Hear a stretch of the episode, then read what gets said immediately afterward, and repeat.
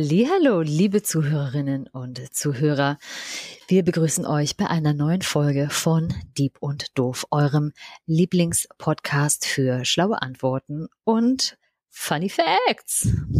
Und doofe Fragen. Hallo, auch und von meiner Seite. Schön, dass ihr uns wieder eure Ohren, eure Zeit und euer in hoffentlich Interesse zur Verfügung stellt.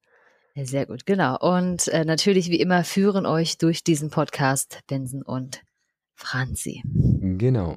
Hallo. Hallöchen. Was für ein smoother Anfang diesmal im Nicht wahr? zum letzten Mal. Letztes Mal warst du so ein bisschen hype. Ja, wir sind ja auch heute bei einem etwas ernsteren Thema. Das nicht wahr?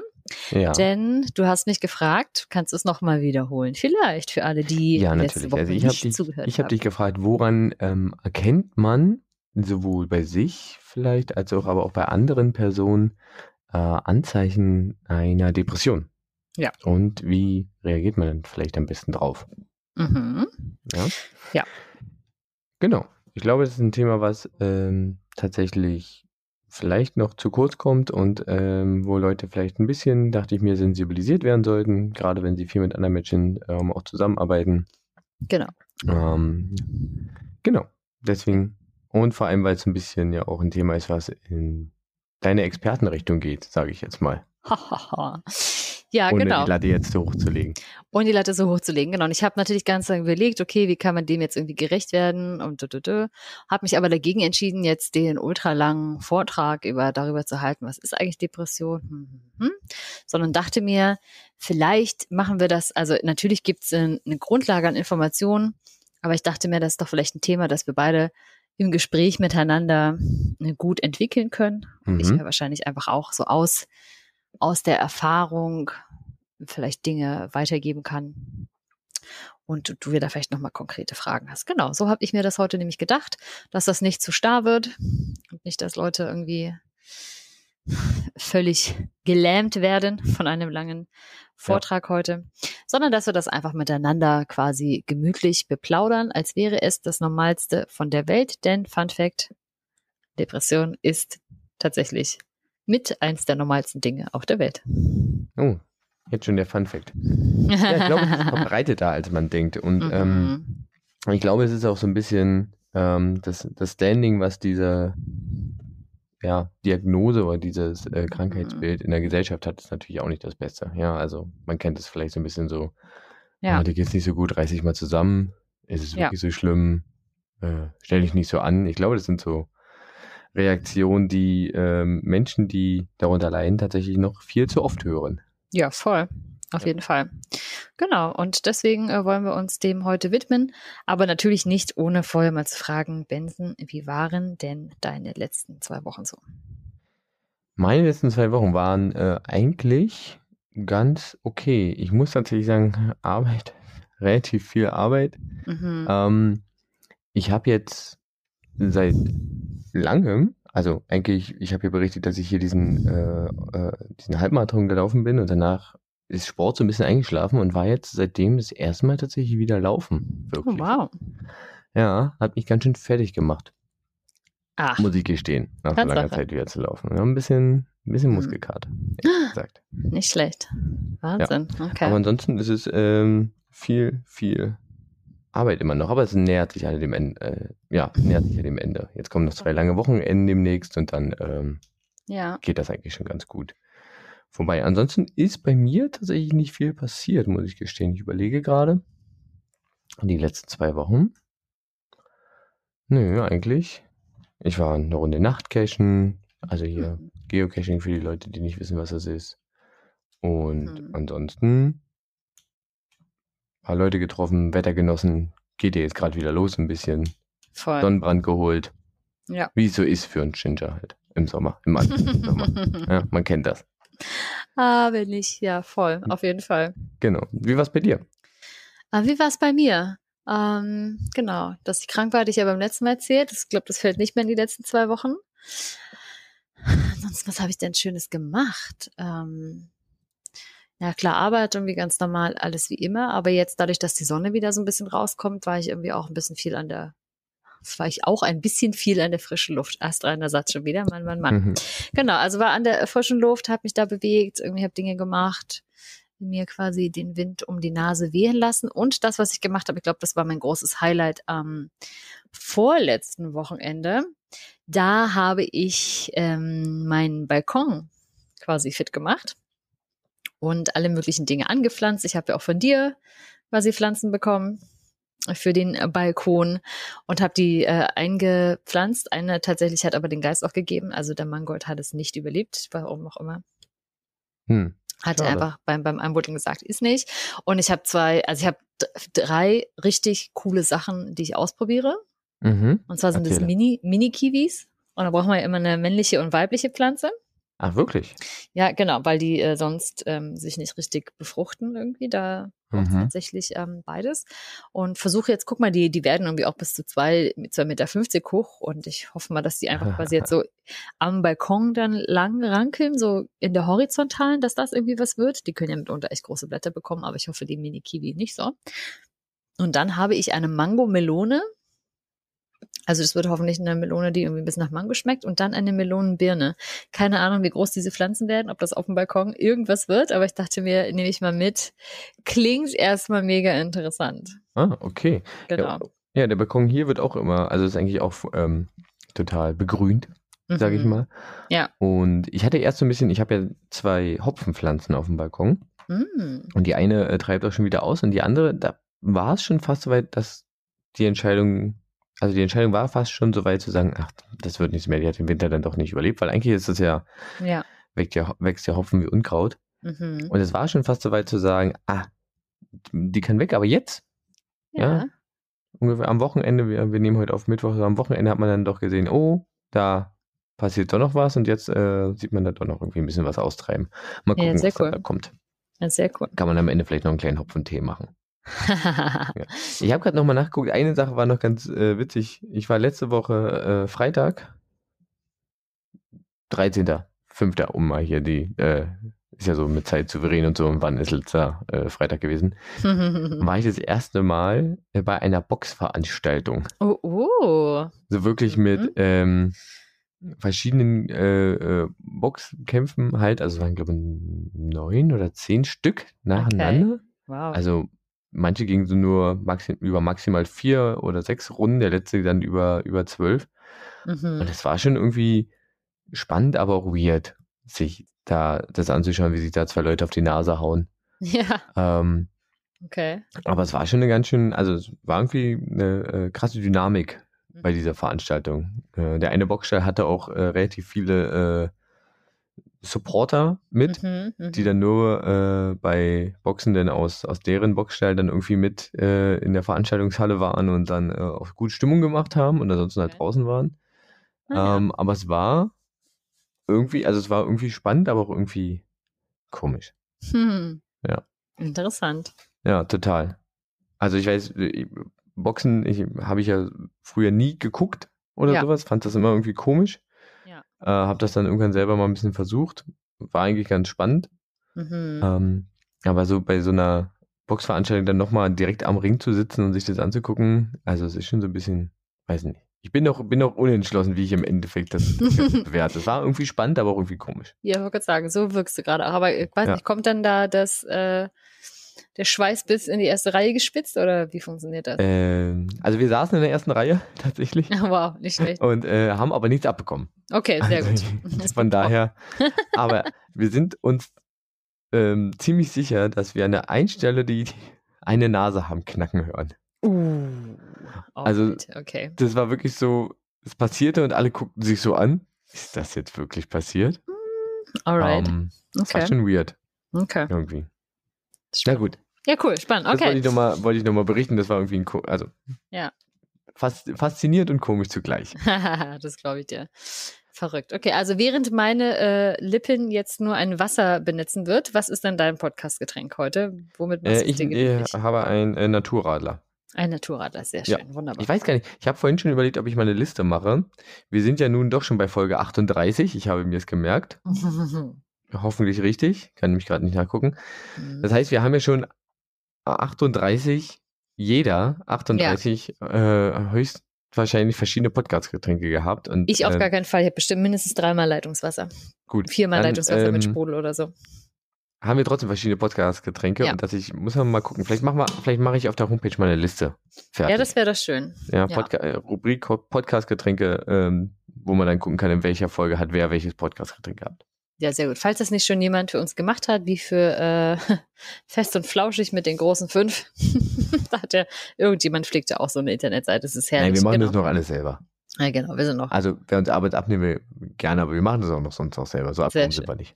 sehr schön. Ja. Alles klar. So, ich mache hier mal ganz kurz, ich geehrt. merke, ich habe hier nebenbei noch mein Telegram drauf, da sind irgendwie 766 ungelesene Nachrichten. Wahnsinn. Wow, bist du busy. Nee, ich bin einfach nur in so Infokanälen drin. Genau. So. So, aber das habe ich jetzt alles zugemacht, dass mich hier auch ja nichts stört. Und dann wollen wir doch mal loslegen. Jo. Nicht wahr? Nämlich machen wir das hier nebenbei nochmal so schön, dass ich das so alles parallel hier auf, der, auf dem Zettel habe. Und ähm, mich da wunderbar. Super. Also, Fran während Franzi vorbereitet, ähm, hoffe ich, dass sie uns äh, oder entführt sie uns gleich in die Welt, beziehungsweise nimmt uns mit auf die Reise zu der Antwort, wie kann man Menschen helfen, die äh, eventuell das Boah, jetzt Problem hast du die Frage aber doll verändert. Halleluja. Ja, ich weiß. Nein, äh, warte, ich verändere das, verändere das nicht nochmal. Ich äh, nehme es zurück. Franzi, woran erkennt man Depressionen? Und äh, entweder bei sich selber oder bei anderen und eventuell, wie kann man Menschen dann, wie sollte man reagieren? War das nah genug dran? ja, vielleicht. Ja, vielleicht. Okay, sehr gut. Ich mache einfach das, was ich vorbereitet habe und Danke für die Frage. Genau, ich würde gerne auf eine andere dann. antworten. den Rest erfragst du einfach dann, äh, Genau. was du wissen willst, was dich Dann mache ich genau. mir Notizen nebenbei. Ja, sehr gut, genau. Also, ähm, genau, die Frage war eben, woran erkennt man bei sich oder auch bei anderen, äh, dass man eine Depression hat? Das ist schon mal sehr ähnlich. Also da gibt es keinen Unterschied letztendlich. Also bei sich merkt man die Dinge vielleicht noch eher.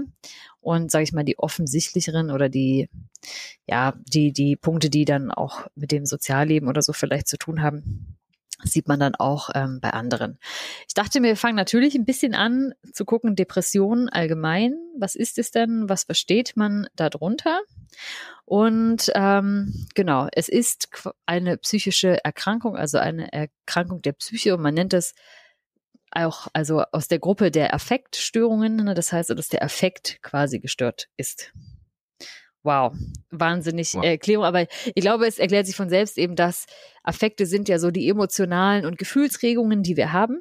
Mhm. Und äh, eine Störung dessen heißt eben, dass wir zum Beispiel, wenn Dinge uns freuen sollten oder rühren oder wahnsinnig traurig machen, dass man da selbst einfach nicht mehr so schwingungsfähig ist und sich zum Beispiel eben auch nicht mehr so leicht von Emotionen oder ja, Situationen, in denen man unterwegs ist, ergreifen lässt. Hm. Also man spricht ja auch von Handlungen im Affekt, die Genau. quasi äh, ungeplant, glaube ich, und so nicht wirklich Genau. ungesteuert, sondern durch eine Situation getriggert Ja. sind. Genau, das Und nennt man dann das- so Impulskontrollstörung zum Beispiel, Mhm. wenn man da schlimme Dinge begeht. Also das gibt's dann genau in Okay. dem Bereich auch.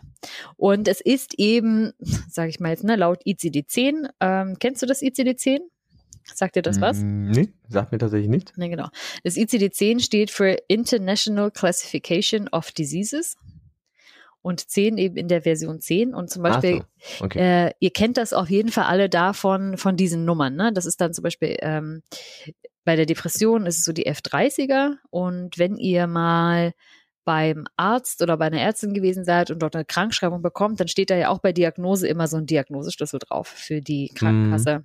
Das Genau. ist, wenn jetzt zum Beispiel, ich glaube, so obere Atemwege ist immer Gruppe J und so, und das sind eben dann so Atemwegserkrankungen. Das heißt, dieses ICD-10, das ist ein riesengroßes Manual, wo eben unter diesen Kürzeln sämtliche, naja, mehr oder weniger sämtliche, die gängigsten Krankheiten eben aufgeschlüsselt sind. Ah ja, also jede Krankheit hat quasi ihren eigenen äh, Code. Genau, ja. Und dann Mhm. gibt's natürlich Dinge, die sind dann, heißt dann immer nicht näher bezeichnet, aber das ist jetzt nicht so wahnsinnig spannend. Okay. Genau, und bei der Depression ist es eben so, dass ähm, die durch einen Zustand, sagt man, deutlich gedrückter Stimmung, Interessenlosigkeit oder Antriebsminderung gekennzeichnet ist und das muss über einen längeren Zeitraum auftreten. Mhm. Da sagt man, ähm, aktuell längerer Zeitraum heißt an dieser Stelle, dass es ähm, mindestens mittlerweile nur noch, sage ich mal, das war auch mal mehr, dass es eben mindestens zwei Wochen am Stück auftreten muss, kann auch kürzer sein, aber dann müssen das schon sehr, sehr ähm, schwere Symptome sein. Und da sind dann zum Beispiel die Hauptsymptome wären die gedrückte depressive Stimmung, Interessenverlust, mhm. Freudlosigkeit, Antriebsmangel und erhöhte Ermüdbarkeit. Mhm. Davon, ähm, ja, da wird nochmal unterschieden in eine leichte oder mittelgradige oder schwere Depression. Und für eine leichte und mittelgradige müssen von diesen Hauptsymptomen zwei gegeben sein und ähm, drei bei, also alle drei müssen vorhanden sein, wenn es eine schwere Depression ist. Und dann wird es nochmal ergänzt mit äh, Zusatzsymptomen. Ne? Also wie geht zum Beispiel ne, eine Hausärztin oder ein Hausarzt oder eben auch die Psychiaterin, der Psychiater da diagnostisch vor. Natürlich mit Tests, aber dann gibt es äh, sogenannte Zusatzsymptome, die eben auftreten können. Und dann sind wir ja eigentlich schon mittendrin. Wo kann man das bei sich und bei anderen ja. vielleicht feststellen? Na, zusätzlich eben zu der zu diesen Hauptsymptomen kommt dann noch sowas wie verminderte Konzentrationsfähigkeit und Aufmerksamkeit. Okay. Ein vermindertes Selbstwertgefühl oder Selbstvertrauen. Gefühle von Schuld und oder Wertlosigkeit. Ähm, negative pessimistische Zukunftsperspektiven. Dann auch natürlich, ähm, was ein Teil davon sein kann, sind äh, Suizidgedanken oder Handlungen, Schlafstörungen oder auch verminderter Appetit. Ne, was ja letztendlich, also auch so, so die Sachen mit dem äh, Appetit, das wäre ja zum Beispiel auch was, wo man sagt, okay, da ist ja auch so, so dieser, so ein Affekt, letztendlich eine, so eine Regung auch eine, von Hunger oder so, oder dieses sich spüren, das ist ja da ein bisschen vermindert. Mhm. Und äh, genau, das sind eben so Sachen, die damit da reinspielen. Und bei einer leichten Depression müssen zwei von diesen Zusatzsymptomen dazukommen, bei einer mittelgradigen drei bis vier und bei einer schweren müssen eben da zusätzlich auch noch ähm, vier oder mehr dieser Zusatzsymptome okay, dazu kommen. Also das, heißt, das heißt, wir haben drei Haupt, diese drei Hauptsymptome. Mhm. Kannst du die nochmal kurz wiederholen? Genau, gedrückte depressive Stimmung, Interessenverlust und Freudlosigkeit und Antriebsmangel und erhöhte Ermüdbarkeit. Okay, also jetzt gedrückte, so gedrückte so, depressive ist Stimmung ist eins, Interessenverlust, mhm. Schrägstrich, Freudlosigkeit ist okay. eins. Ah, alles klar. Und Antriebsmangel und erhöhte Ermüdbarkeit okay. sind zwei. Und das heißt quasi zwei von dreien plus zwei von diesen Nebensymptomen wären eine mittlere bis, also leichte bis mittlere. Genau, zwei, äh, zwei sind äh, eine leichte und drei bis vier ah. von den Zusatzsymptomen sind die mittlere und dann drei Hauptsymptome und mehr als vier von den Zusatzsymptomen dann, wären dann eine schwere Depression. Ah, ja, genau, genau. Ist ja krass, ist ja ein relativ, ähm, also ich hätte mir gedacht, da, also ich hätte gedacht, dass es wirklich mehr Symptome sind. Ich hätte nicht gedacht, dass es diese Einteilung in Haupt- und Nebensymptome gibt. Da das ist jetzt wirklich laut ICD-10, ne? Also wie man gut, so diagnostisch ja, vorgeht. Ja. Irgendwie, ich wollte gerade sagen, das ist ja die Orientierung, an der sich der, der Arzt dann irgendwie langhangelt. Genau, das ist auch direkt ja. äh, die Quelle dazu. Das ist aus den Leitlinien eben für Ärzte bei der Diagnostik. Mhm. Genau, gibt es eine schöne Übersicht, da können wir euch auch äh, gerne den Link dazu ähm, reinstellen. Ja. Genau, dann wird eben unterschieden, ähm, ne, ist es leicht, mittelgradig, schwer. Und dann wird eben auch geschaut, kommen da noch somatische Symptome dazu? Oft sind es ja dann vielleicht na, sowas wie Rückenschmerzen oder mhm. so. Und, äh, oder ähm, anhaltende Kopfschmerzen. Und das sind ja oft ähm, die Symptome oder die körperlichen Symptome, die, äh, die man vielleicht zuerst merkt und deshalb zum Beispiel auch am ehesten zum Hausarzt geht. Ne? Gerade wenn man mhm.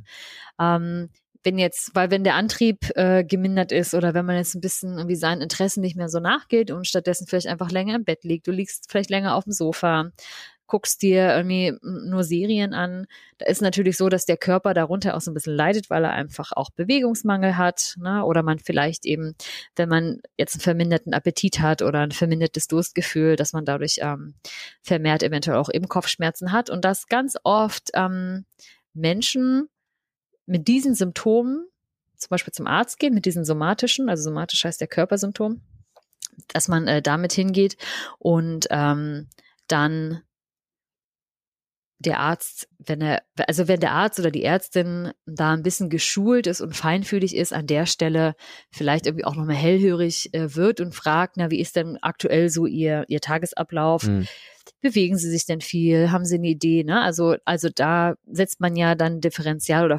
diagnostisch an und fragt, okay, woher kommen denn die Rückenschmerzen? Haben sie eine starke Arbeitsbelastung oder ist es irgendwie falsch sitzen auf der Arbeit und wie sieht es in der Freizeit aus? Und ähm, so kommt oft eben ne, so der, der oder die Haus, Haus, oh Gott, Haus Ärztin, das klingt so sehr nach Z, ähm, kommt an der Stelle ja dem vielleicht eben auch schon auf äh, die Spur. Ne? Sagen, ah, okay, ist das irgendwie anders als sonst? Wo man mal so ganz, ganz vorsichtig nachfragt, denn wahnsinnig viele Leute haben da eben ne, diese, diese körperlichen Symptome oder denken, boah, ich habe irgendwie, kann mich überhaupt nicht mehr konzentrieren, ich habe äh, keine Aufmerksamkeit mehr, was ist denn irgendwie eigentlich mit mir los? Und das ist natürlich ja auch ähm, damit verbunden, wenn man weniger Interesse an Dingen hat, ist natürlich auch die Konzentration einfach gemindert, ne? weil man äh, Dingen ja auch nicht mehr so viel Aufmerksamkeit schenkt im Detail. So. Okay. Genau. Ja, und was dann noch dazu kommt, äh, ähm, in der bei der, bei der schweren äh, Depression kann man dann eben noch zum Beispiel schauen, kommen dann noch psychotische Symptome hinzu, ne? also wo dann einfach auch das äh, Erleben verändert ist, also die Wahrnehmung, die Eindrucksverarbeitung, ähm, naja, gestört ist, sagt man, ne? das nicht mehr so richtig hinhaut.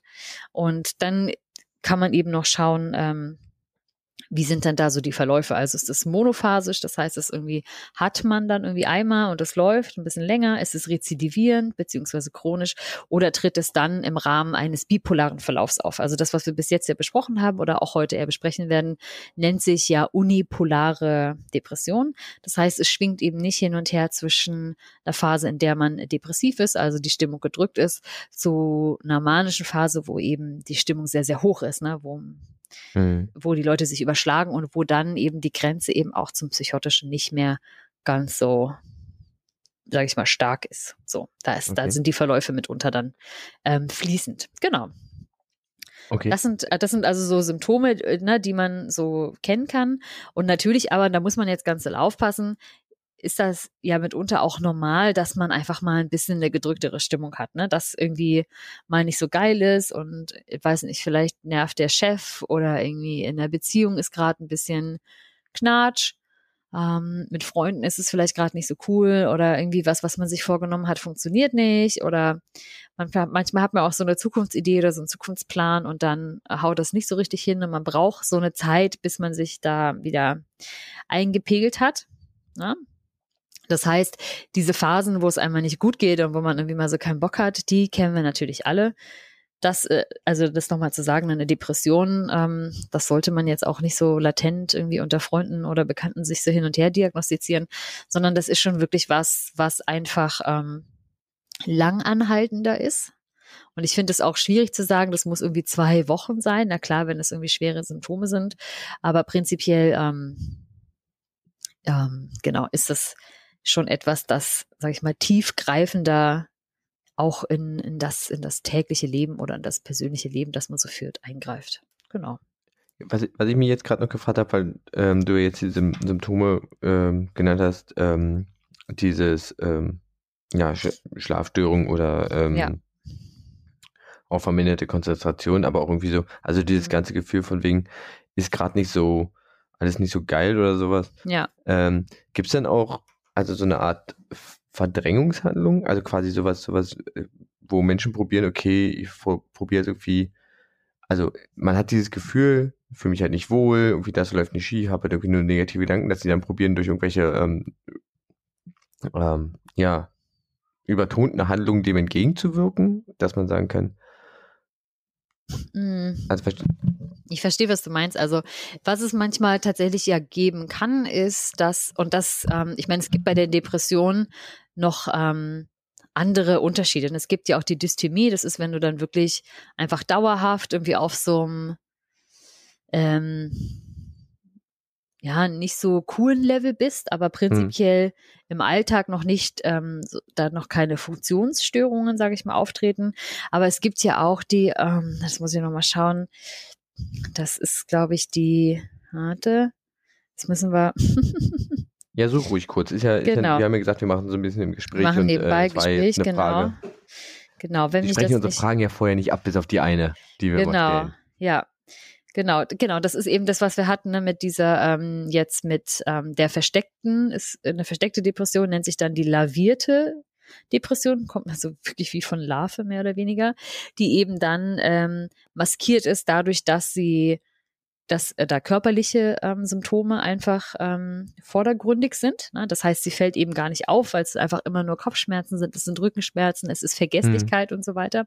Aber natürlich gibt es das auch, dass ähm, man sagt, dass ähm, natürlich Menschen, denen es nicht gut geht und äh, das ereilt dich jetzt vielleicht äh, ne, auf einmal im sag ich mal, in der Mitte des Lebens. Das ist jetzt nichts, was du, was man vielleicht von sich kennt, auch aus, ne, aus der Jugendzeit schon, sondern das ist irgendwie was Neues, dass man ähm, dann natürlich mitunter auch ja nicht sofort drauf kommt, weil man ja eben diese verstimmten Phasen oder Phasen, wo es mal nicht so gut läuft, weil man die erkennt. Und natürlich, ich meine, ne, so als ja normaler Mensch, der man eben so ist, ist es ja so, dass man wenn man da einen Leidensdruck verspürt, das heißt, das gerade irgendwie nicht so gerne mag oder sich denkt so, boah, so sollte es eigentlich nicht sein, dass man natürlich ja automatisch erstmal auch Maßnahmen ergreift, von denen man ähm, das Gefühl hat, die helfen mir ja sonst auch. Ne? Also wenn mhm. ich irgendwie mal scheiße drauf bin und so, was hat mir immer geholfen, mich mit meinen Freunden zu treffen, dann treffen wir uns, trinken wir vielleicht ein Bier oder zwei oder drei und dann ist irgendwie auch wieder gut. Ne? Dann redet man sich das so von der Seele. Ja. Solche Sachen halt. Und wenn du dann natürlich aber irgendwie merkst, okay, das hat jetzt irgendwie nicht funktioniert, na, vielleicht war es jetzt nicht so toll, kann ja sein, dass sich das dann irgendwie steigert und du halt meinst, oder man meint, dass man davon immer mehr machen müsste und das ja, vielleicht genau, ins Extreme, ne? Und das vielleicht ins Extreme zu steigern, und man denkt, okay, wenn ich das jetzt mehr mache, dann, dann mehr hilft mehr oder so. Mhm. Ja. Das ist ja, ja wie auch, ähm, sag ich mal, das, das hatten wir, glaube ich, auch schon mal in einem Podcast, dass so ein bisschen auch die Fehlannahme ist, dass wenn man jetzt ähm, diese, an, diesen Antriebsmangel hat oder diese erhöhte Ermüdbarkeit ne, während so einer depressiven Phase. Dass man sagt, boah, ich bin immer so fertig, ich muss jetzt schlafen gehen und ich muss schlafen und schlafen und schlafen. Und es letztendlich aber quasi diesen Teufelskreis ja nur noch ähm, verschlimmert. Ja, okay. Genau. Ah, ja, okay. ja, genau. Und das Ding ist eben, dass ähm, eine De eine Depression tatsächlich und das ist dann vielleicht auch, also das waren jetzt so die Sachen, das merkt man am ehesten ja vielleicht bei sich selbst, meine Stimmung ist irgendwie anders, irgendwas haut nicht richtig hin, was ist denn eigentlich los? Das merkt man am ehesten bei sich selbst, auch wenn man merkt, dass man verstärkte Selbstzweifel hat oder dass man Dinge schwer loslassen kann, ne? dass man da immer weiter drüber nachgrübelt. So ganz symptomatisch sind ja auch die Dinge, dass man an der Stelle super viel grübelt, oh Gott, wie habe ich das jetzt eigentlich gesagt? Oh mein Gott, und was hat die Person jetzt eigentlich gedacht? Hätte mhm. ich das doch mal so gemacht ne? und Situationen nicht mehr zum Abschluss bringen kann, dann liegst du vielleicht die ganze Nacht wach und man redet sich so oder denkt sich so in so eine Schleife. Man zerdenkt die Situation oder die eigenen Handlungen, be bewertet ja. sie, also ist wahrscheinlich genau. mit seinen eigenen Handlungen nicht so zufrieden und Genau. Ähm, definiert, also nicht definiert, sondern äh, ja. denkt immer so Handlungsalternativen. Hätte ich, wie du sagst, hätte ich das doch mal so gemacht und be bewertet das für sich selbst. Und ähm, ja. das ist ja auch so, so eine Art von, von Selbstzweifel irgendwie mhm. ja. äh, der eigenen, äh, ja, der eigenen Handlungsweisen gegenüber ja. und der ähm, Unzufriedenheit mit sich selbst. Ja, genau. Und ähm, na, deswegen ist es halt so, dass oft ähm, ja, ja auch Menschen in der Depression da auch sehr, sehr daran irgendwie ne, verhangen sind, auch so Gott und das irgendwie durchzudenken und da, auch vor lauter Selbstzweifel, das sind ja durchaus so Teufelskreise, die dort ja entstehen. Ne? Wenn ich dann merke, oh, was habe ich denn denn gemacht? Dann fange ich an, es zu denken, durchdenken, ich grübel, ich liege vielleicht nachts wach, dann bin ich morgens natürlich noch müder, kann mich eben noch mm, weniger konzentrieren, ja. dann kann ich mich noch weniger konzentrieren, dann passieren mir vielleicht auch einfach so ein paar kleine Flüchtigkeitsfehler oder ich kann irgendwie nicht so schnell adäquat reagieren, dann denke ich das wieder und schon ist man ja irgendwie in so einem Kreis, wo man dann vielleicht alleine eben nicht ganz so schnell ähm, daraus kommt, das äh, zu durchbrechen. Und ähm, deswegen ist tatsächlich bei Depressionen, also wenn sie dann eben auch stärker ausgebildet ist, ist das eben wie kaum eine andere Erkrankung, geht es mit so einem hohen Leidensdruck einher, weil man eben, na, weil das Wohlbefinden und das Selbstwertgefühl äh, eben in wirklich wahnsinnig starker, aber auch zentraler Weise beeinträchtigt ist einfach. Okay. So, das greift ja letztendlich überall ähm, hinein. Und äh, um da noch so ein paar Zahlen mit reinzubringen, ist Depression tatsächlich zu den quasi häufigsten, aber hinsichtlich der individuellen und gesellschaftlichen Bedeutung meist unterschätzte Erkrankung. Ach krass. Ja, weil man ja immer denkt, so, ja, Depression, ach komm, jetzt krieg mal den Arsch hoch, du musst ja. einfach mal rauskommen, du musst einfach mal ein bisschen mehr lächeln, mach doch einfach mal so, mach doch einfach ja, oder, mal so. Oder nimm, ne? nimm dir mal eine Auszeit, mach mal was Schönes, oder dann, dann wird es schon alles wieder. Also genau. und äh, aber auch nicht zu lange, weil so ernst ist es ja nicht. Genau. Und das, was wir zum Beispiel mal bei uns halt auf der Arbeit gesagt haben, wir haben das ja auch ein bisschen erforscht, beziehungsweise ich war da auch, ähm, auch ganz vorne irgendwie mit dabei, was letztendlich, was macht denn so eine ähm, Depression aus, beziehungsweise was, wie äußert sich das denn neben diesen Symptomen, die man natürlich auch beschreiben kann, wie äußert sich das denn ähm, bei einzelnen Menschen? Und was wir da gefunden haben, was sehr, sehr interessant ist, ist, dass Menschen mit Depression tatsächlich irgendwie eine von zwei Sachen gemeinsam haben oder eine Sache gemeinsam haben und das ist schon immer auch mit dem, mit dem Blick oder der Idee von der eigenen Zukunft zu tun hat. Mhm. Und die, die eine Variante ist, dass man quasi in die eigene Zukunft schaut und dort quasi nichts sieht, nichts vorfindet, ne? sich da nichts vorstellen kann, sondern das ist wie so ein schwarzes Nebelloch. Und dann ist das natürlich nicht ähm, attraktiv. Ne? Du hast halt nichts, was dich irgendwo hinzieht. Du hast irgendwie nichts, ähm, das sind keine Ziele, keine Pläne, nichts, worauf irgendwas jetzt Nichts, worauf du hinarbeiten kannst. Nichts, genau, aber nichts, worauf du das Gefühl hast, dass dein Leben jetzt sinnhafterweise hinausläuft. Ne? Ähm, das ist so das eine. Und ähm, das andere wäre, du siehst da was, aber das ist eben auch nicht attraktiv. Da okay, zieht es dich auch nicht. Frage hin. gewesen, ob, ja. ich, ob ich nur nicht sehen kann oder ob, ich, genau. ob es auch so, so negative Zukunftsperspektiven, genau. ob die da. Ja. Mhm. Genau. Und das sind ähm, ganz oft Dinge, die wir zum Beispiel herausgefunden haben, dass wenn man eben natürlich, ich meine, man ist ja nicht im luftleeren Raum aufgewachsen. Wir alle kennen ja die Konzepte auch von Sozialisation. Natürlich passiert äh, uns Menschen ähm, im Laufe des Lebens etwas da da sind äh, Erfahrungen, mitunter vielleicht auch Traumata, ne, die uns ähm, da begleiten und die uns prägen und die natürlich auch ähm, Einfluss darauf nehmen, wie wir uns selbst sehen und was man sich selbst zutraut, welche, welche, zu welchen Ressourcen man so in seinem täglichen Leben oder auch vielleicht in, sag ich mal, fordernderen Situationen Zugang hat. Gleichzeitig hat es aber natürlich auch einen Einfluss darauf, was ich überhaupt für mich selbst in meiner Zukunft als möglich erachte oder was ich denke, was von mir gefordert wird. Ja?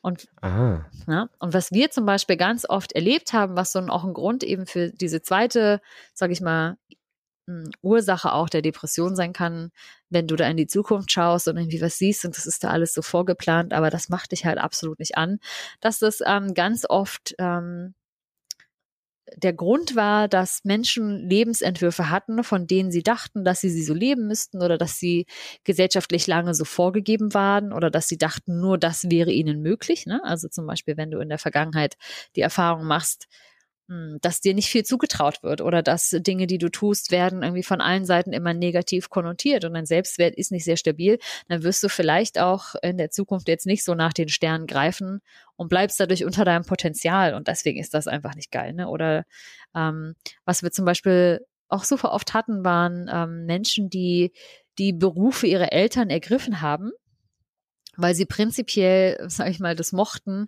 wie man miteinander gelebt hat und dachten, okay, mit dem Beruf kann ich mir irgendwie dieses Leben leisten, mit diesem Beruf habe ich diesen und jenen Status, das ist vielleicht wichtig in der Familie, da kann ich nicht viel falsch machen, aber darüber, sage ich mal, hinweggegangen sind oder darüber hinweg gelebt haben, dass ihnen das nicht entspricht.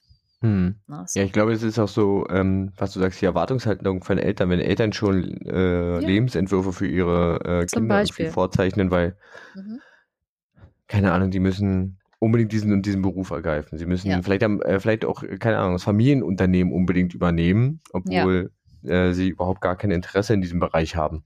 Genau. Oder Interesse an der Unternehmensführung, sondern was völlig anderes mhm. machen wollen. Ja. Ähm, ja. Okay. Sowas, ähm, na, sowas kann alles dazu ähm, gehören, tatsächlich. Und ähm, das ist so das eine, ne, wenn ich sage, ich sehe das da in der Zukunft nicht. Und das andere kann natürlich sein, mein Gott, ich habe da vielleicht auch so einen riesen Luft, Schluss mir aufgebaut und das ist so total toll. Und ich merke aber, dass ich daran scheitere, dass ähm, das, was man dafür eigentlich machen müsste, dass mir das vielleicht nicht entspricht oder dass ich diese ja. Ressourcen nicht zur Verfügung habe. Ne? Hm. So daran kann man ja auch so ein, so ein bisschen ähm, verzweifeln. Zum Beispiel zu denken, boah, ich müsste doch irgendwie Medizin und das ist total geil, aber total darüber hinwegzuleben, dass man einfach nicht die Person ist, die geil stupide auslernen kann, auswendig lernen kann. Ne? So. Shoutout an alle Mediziner hier. Ja, Herr, ihr könnt, das könnt ihr auf jeden Fall und Respekt das braucht man dafür. halt auch, ne? Und man braucht halt wirklich auch diesen Biss.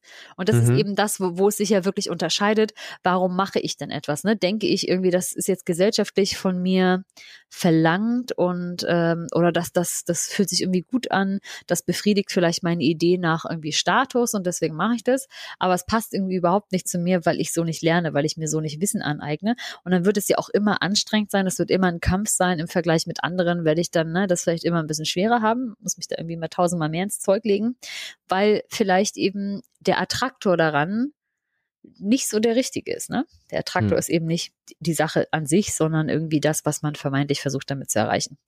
Und das äh, stimmt an der Stelle dann vielleicht nicht so überein. Äh, solche Sachen können es ja sein, aber es kann eben auch natürlich sein, dass man ähm, weil wir das ja davon hatten, ne, die Ressourcen, die mir zugänglich sind oder die ich zur Verfügung habe, dass eben da aus meiner, aus meiner Vergangenheit, aus meiner Geschichte heraus, Dinge, die ich erlebt habe, dass mir da einfach der Zugang zu bestimmten ähm, Ressourcen vielleicht eben auch einfach äh, momentan fehlt. Und gerade im Zusammenhang mit Depressionen ist ja auch der Selbstwert immer ein sehr, sehr zentrales Thema. Mhm. Und der Selbstwert, da gibt's ja auch unterschiedliche ähm, äh, Modelle, aber zum Beispiel eins, das ich sehr, sage ich mal, sehr einprägsam finde, der sich daraus ähm, speist, was habe ich denn also für Beziehungen und welche Erfahrungen mache ich in Beziehungen? Ne? Sind die liebevoll, sind die fördernd? Ne? Da ist auch mit diesem Resilienzkonzept und gleichzeitig aber auch, ähm, welche Kompetenzen habe ich denn? Wirklich reale Kompetenzen? Was kann ich erreichen? Was kann ich schaffen und erledigen? Und der andere, äh, das dritte davon ist eben mein Gefühl von so Freiheit beziehungsweise ähm, ja Selbstverwirklichung. Also wie viel kann ich mich denn da wirklich einbringen? Wie autonom bin ich? Und wie viel Entscheidungshoheit und Gewalt liegt da eigentlich hm. bei mir? Ne? Also zum Thema Selbstverwirklichung und so. Genau, ne? Mhm. so. Und gerade eben, und ich meine, ein zum Beispiel großer Faktor auch für Depressionen im, im Kindes- und Jugendalter, und das ist ja für dich wahrscheinlich auch äh, wahnsinnig interessant und spannend, ist eben zum Beispiel Mobbing. Ja. Ne?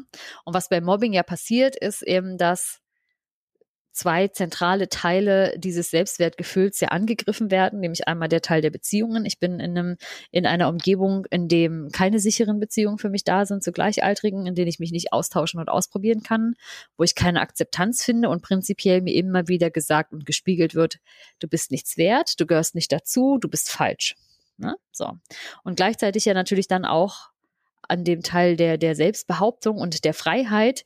Wenn ich mich an einem Ort nicht wohlfühle, wenn ich dort nicht sicher und nicht geschützt bin, habe ich natürlich auch keinen Raum zur Entfaltung und um mich mhm. auszuprobieren. Ne? Und ähm, so, dann kann ich natürlich noch gucken, rette ich mich irgendwie in, in meine Kompetenzen rein, bin ich wahnsinnig gut in der Schule und rette mich so irgendwie da raus. Habe Kontakte zu Älteren oder bin ich vielleicht irgendwie auch, sag ich mal, habe ich da vielleicht auch die, die, die Intelligenz und den Abstand, mir das so weit zu erklären zu können, dass die anderen alle ein bisschen doof sind und eigentlich bin ich ganz okay, aber das ist halt jetzt eben Mobbing in der Schule oder mhm. nicht. Ne?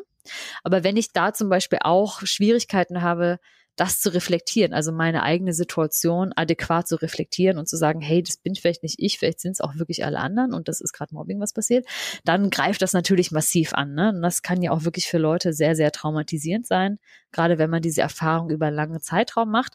Und wenn man das jetzt mal ein bisschen vorspielt in die äh, vorspult in die Zukunft, hast du natürlich einen Menschen, der wahnsinnig unsicher und verunsichert ist, ne? mit wahnsinnig einem sehr angeknacksten, vielleicht auch nie richtig entwickelten Selbstwert durch die Welt geht und das natürlich dann wahnsinnig, also auch viel, viel schwieriger hat, auch sich, sage ich mal, den Widrigkeiten oder auch stressigen, fordernden Situationen zu stellen.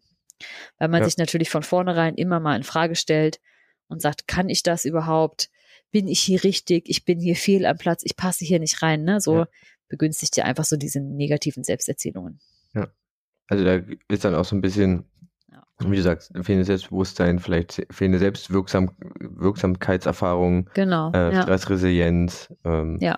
dieses äh, das sogenannte äh, Imposter-Syndrom, so von wegen. Das ist äh, dann ich, alles, genau. Die erwarten alle was von mir und ich fühle mich mhm. aber eigentlich dem gar nicht gewachsen und so. Ja. Okay, genau. Ja, Mobbing in der Schule ist natürlich so ein, so ein Thema, wenn man sich, wenn man das ja. immer wieder gespiegelt bekommt, ist natürlich eine Aufgabe äh, für Lehrkräfte. Ja. Oder für alle in Schule äh, arbeitenden Menschen, ja. äh, dort natürlich aufzupassen und gerade, also wie du sagst, manchmal ja. haben die Kids die Möglichkeit, sich, sich selber so ein bisschen rauszuziehen, weil sie halt einen, Weg, ein Ventil für sich finden, also ein positives Ventil andere Leute ähm, eine Begabung oder sowas. Aber genau, Mhm. gerade wenn's, wenn das nicht da ist, dann Ja. ist das eine Erfahrung, die wahrscheinlich genau dazu führen kann. Ja, krass. Mhm. Mhm, genau, ne, solche, und das kann halt wirklich sehr, sehr prägend sein. Ne? Und das gerade in jungen Jahren, also ich meine, du bist ja nun schon so siebte Klasse aufwärts. Ich will es gar nicht, ähm, äh, sag ich mal, sagen, dass das weniger schlimm ist, aber natürlich auch gerade LehrerInnen in der Grundschule, das ist natürlich, das sind natürlich nochmal anders prägende Jahre, Mhm. als jetzt, wenn du schon ein bisschen älter bist. Natürlich, da kommt dann nochmal die Pubertät und dann ist eh nochmal alles in Frage gestellt, aber wenn du Ja. das natürlich schon, sag ich mal, von klein auf an auch durch MitschülerInnen oder auch ja in Familie ne, mitbekommst, dann ist es einfach äh, irgendwie Ja. schwierig, das wieder umzulernen und, und äh, gegen diese Automatismen, die man dann Ja. ja. so ansammelt, im Laufe des Jahres anzukommen. Ja, ich glaube, in, Genau. in Schule ist es aber auch nicht nur ähm, tatsächlich nicht nur durch Kinder oder durch, Ja. durch Familie. Ich glaube, es ist halt echt auch, und ich hoffe, dass sich das viele bewusst sind, ähm, aber es ist halt auch Lehrkräfte, die halt einen unglaublichen Einfluss haben. Also Ja. da ist es ja, muss man immer denken, die Schule ist halt immer auch irgendwo ein Leistungsraum.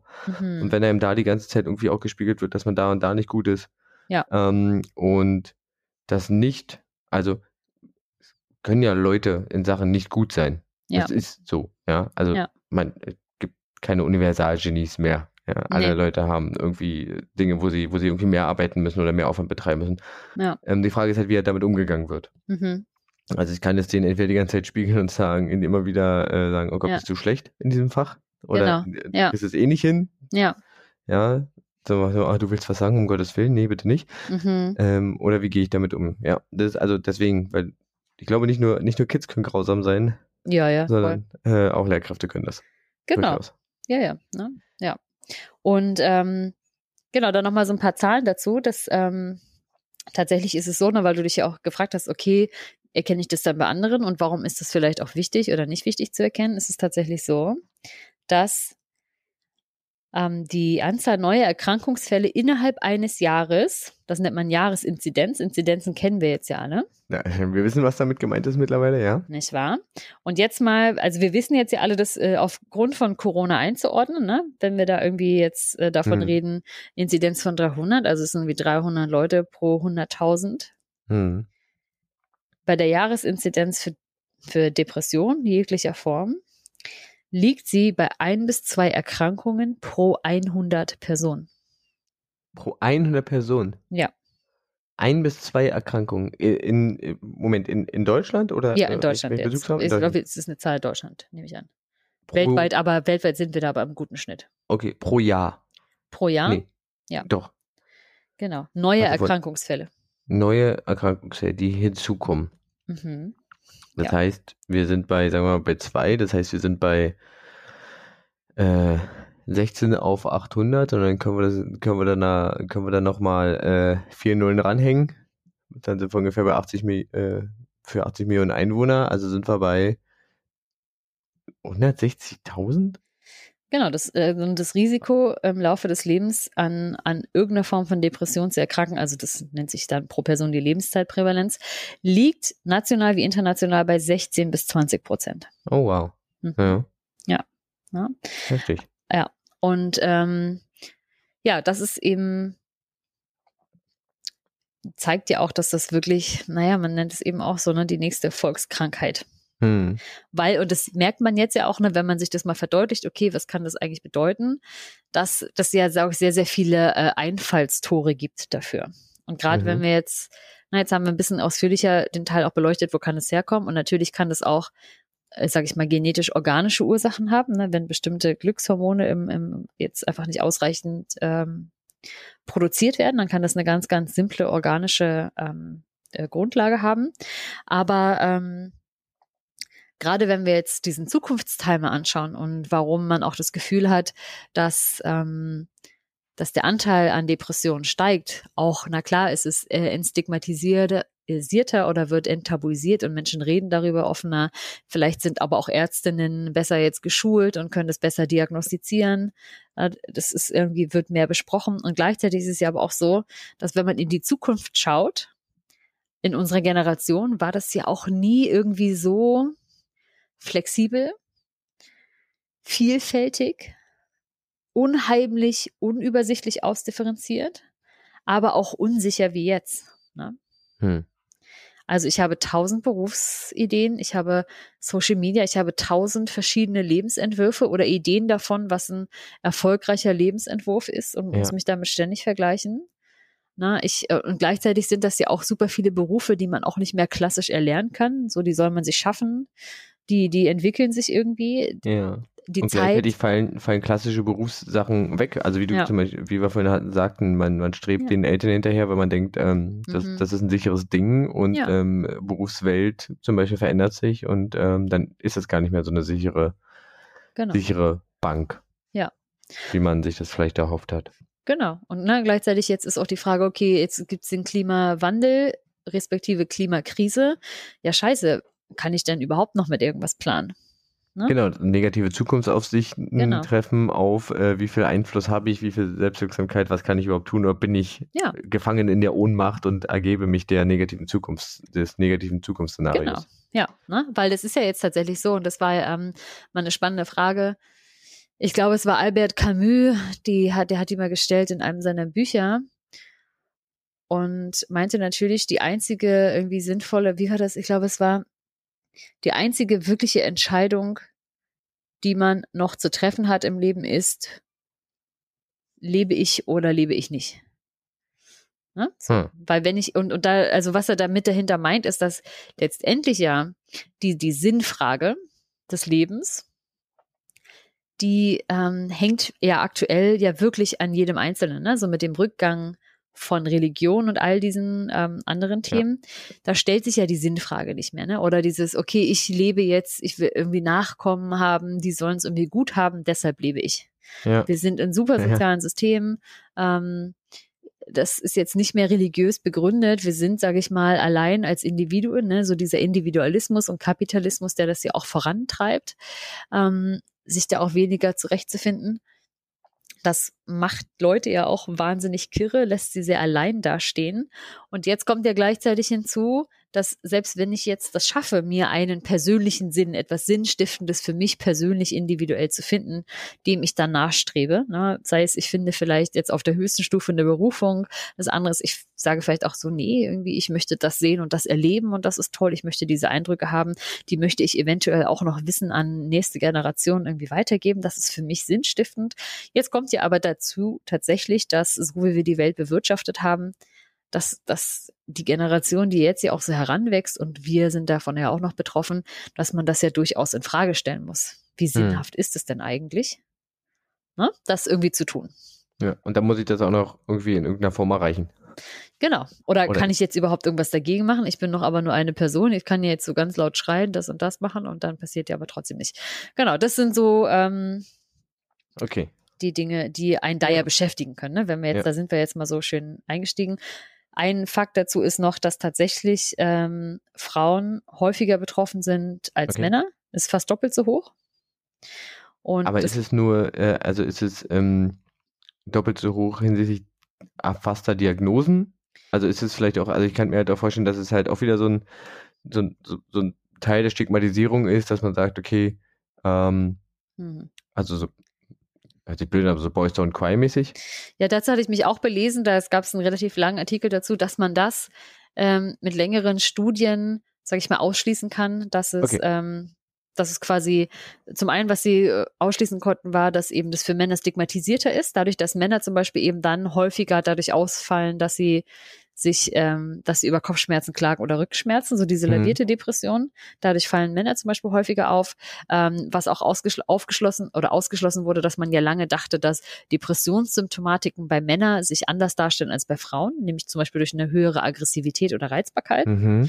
Auch da hat man jetzt in Studien rausgefunden, dass das prinzipiell, wenn man eben diagnostizierte äh, Menschen da beobachtet und befragt, dass sich das irgendwie nicht halten lässt. Und Mhm. gleichzeitig eben war auch eine Idee, das, was du wahrscheinlich vorhin gefragt hast, ist die Idee, dass Männer das tendenziell eher selbst therapieren durch zum Beispiel ähm, den Konsum von äh, Rauschmitteln oder solchen Dingen oder zum Beispiel anderem riskanterem Verhalten, ne? So. Ja.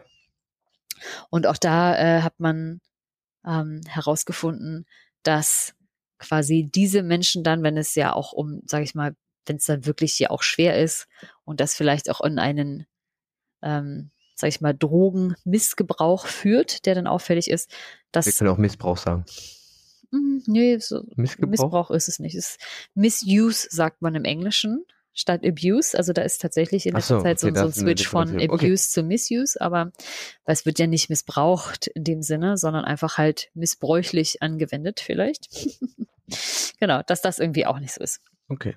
Genau.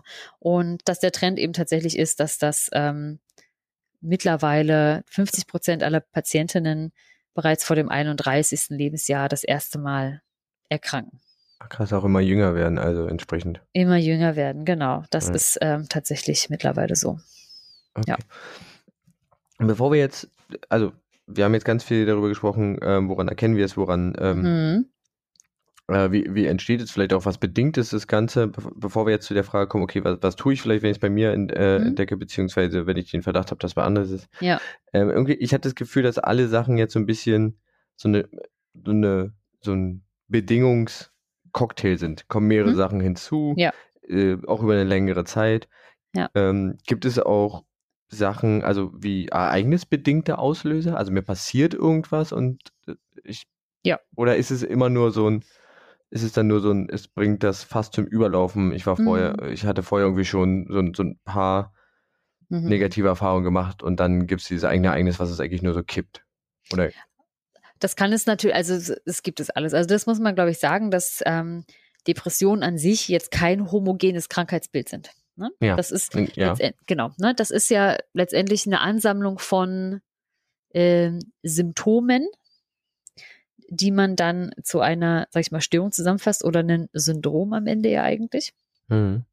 Und ähm, dass man dabei von multifaktoriellen Erklärungskonzepten ausgeht. Also dass das Ah ja. wahrscheinlich erstens eine Wechselwirkung vielleicht aus biologischen und psychosozialen Faktoren ist, aber am Ende ist das wirklich ähm, ein wahnsinnig breites Spektrum. Ne? Du kannst, Okay. äh, zum einen kann man sagen, okay, vielleicht ist da familiär oder genetisch eine höhere Vulnerabilität, wenn es wirklich um den, die organische Verstoffwechslung geht, zum Beispiel, dass ähm, einfach so wie die, das mit dem Stress und diesen Rezeptoren und so weiter funktioniert, dass da vielleicht einfach die Stresstoleranz niedriger ist, weil das da irgendwie viel schneller ausgeschüttet wird und man deshalb einfach viel, viel, ähm, viel, viel schneller erschöpft ist. Da gibt's tatsächlich auch so ähm, Studien zwischen eineigen und zweieigen Zwillingen, wo man tatsächlich auch sieht, dass bei eineigen Zwillingen die Chance, dass beide erkranken, zum Beispiel viel, viel höher ist als bei zweieigen Zwillingen schon mal.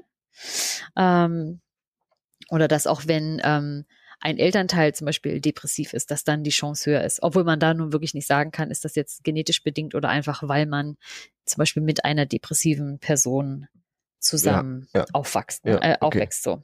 Genau, aber ansonsten ist es tatsächlich so, dass ähm, das, wie gesagt, aus verschiedenen Dingen zusammenkommt. Und es gibt natürlich auch ganz klassisch, ähm, gibt es das auch, dass ähm, oft Depressionen oder auch generell psychische Erkrankungen, was man so beobachten kann, dass sie oft auftreten an, so an sogenannten, wie nennt man das, also so Schwellen, Entwicklungsschwellen, die man so als Mensch Mhm. durchläuft. Ne? Also wenn zum Beispiel Dinge sich verändern. Ganz symptomatisch sind Sachen von ähm, von der Schule nach dem Schulabschluss irgendwie ins, ich sage mal, Studentinnen, Erwachsenen, Arbeitsleben finden Mhm. oder dann aber auch vom, vom Studienabschluss ins Arbeitsleben, wenn sich irgendwie Lebensumstände ändern. Natürlich ganz Ja. klar, wenn ein Partner stirbt, wenn ein Freund stirbt, wenn ein Familienmitglied stirbt, na, dass, dass man aus dieser Trauer eventuell nicht mehr herauskommt, dadurch, dass man eine sehr wahnsinnig wichtige Bindung zum Beispiel verloren hat Ja. und dadurch dieses Konzept wieder ins Wangel, äh, Wanken kommt. Ähm, Okay. äh, das kann natürlich alles ähm, äh, passieren. Es gibt natürlich auch ja die postnatale Depression, die auch wahrscheinlich, also wahrscheinlich halt zum einen hormonell ausgelöst ist, aber vielleicht eben auch dadurch begünstigt werden kann, dass man eventuell Angst hat, einfach auch keine gute Mutter zu sein. Mhm. Und das, ne, aber so, das, das gibt es ja durchaus alles das. Okay. Also, ne, Also das durch- ist da, Es gibt durchaus ereignis bedingte äh, Genau. Ja. mindestens Auslöser oder, oder genau. so. Oder wenn man zum Beispiel eigentlich ganz äh, gesund ist, aber man lebt sehr, sehr lange mh, in, in einer ungesunden Umgebung. Hm. Auch in einer ungesunden Partnerschaft eventuell. Ne? Und dann äh, gibt's ja da ähm, Stufen. Und auch zum Beispiel klassisch kann ja auch sein, so Burnout. Ne, sagt man ja, okay, das ist Ja. Burnout. Gibt es das eigentlich? Gibt es das nicht? Oder Ja. ist Burnout nur eine versteckte äh, Depression? Ah. Letztendlich Burnout ähm, hat ja zumindest, sage ich mal so, den erleichternden Teil, dass man sagen kann, ja, ich bin ja ausgebrannt, weil ich davor gearbeitet habe, weil ich davor Mhm. wahnsinnig viel und über die Maßen hinaus geleistet habe. Ja. Und ich bin nicht einfach nur so, man weiß nicht warum, depressiv. Ja. Ne? So. Und aber das, das hat natürlich ähm, eine wahnsinnige Überschneidung. Burnout ist auch keine eigene, De also ei- keine eigene äh, Diagnose oder so. Das findest du im ICD-10 zwar schon unter Z 73.0 Für Wahrscheinlich die äh, Nerds, die das Zusatz. mal wissen wollen. ja, Vielleicht auch genau. für die Frage fürs nächste Quaken-Quiz. Was ist das IDC, IDC 10 Z 2.0, glaube ich? Ja. Was war das? Ja, okay. Genau, das also, das, also da könnte man jetzt noch wirklich tausend Jahre zu erzählen und so weiter und so fort. Auch sozioökonomisch können natürlich Dinge ähm, Ja. Dazu kommen. Also das führt jetzt wahrscheinlich zu weit. Ja, ich glaube ich glaube auch. Ich glaube, wir haben, Ja. äh, ich glaube, du hast es äh, umfassend ähm, Mhm. dargestellt. Komm, kommen wir vielleicht noch zu dem Punkt, was ja auch die Frage Ja. war. Ähm, Was kann man tun? Genau, was, wohin wende ich mich, was tue ich Ja. jetzt vielleicht, äh, äh, gehe ich jetzt zum Hausarzt einfach Genau. nur, ähm, was tue ich vielleicht bei, bei anderen, gibt es vielleicht bestimmte Adressen, äh, Ja. die, die, man irgendwie aufsuchen kann. Vielleicht äh, hauen wir das Ja. noch, äh, Genau.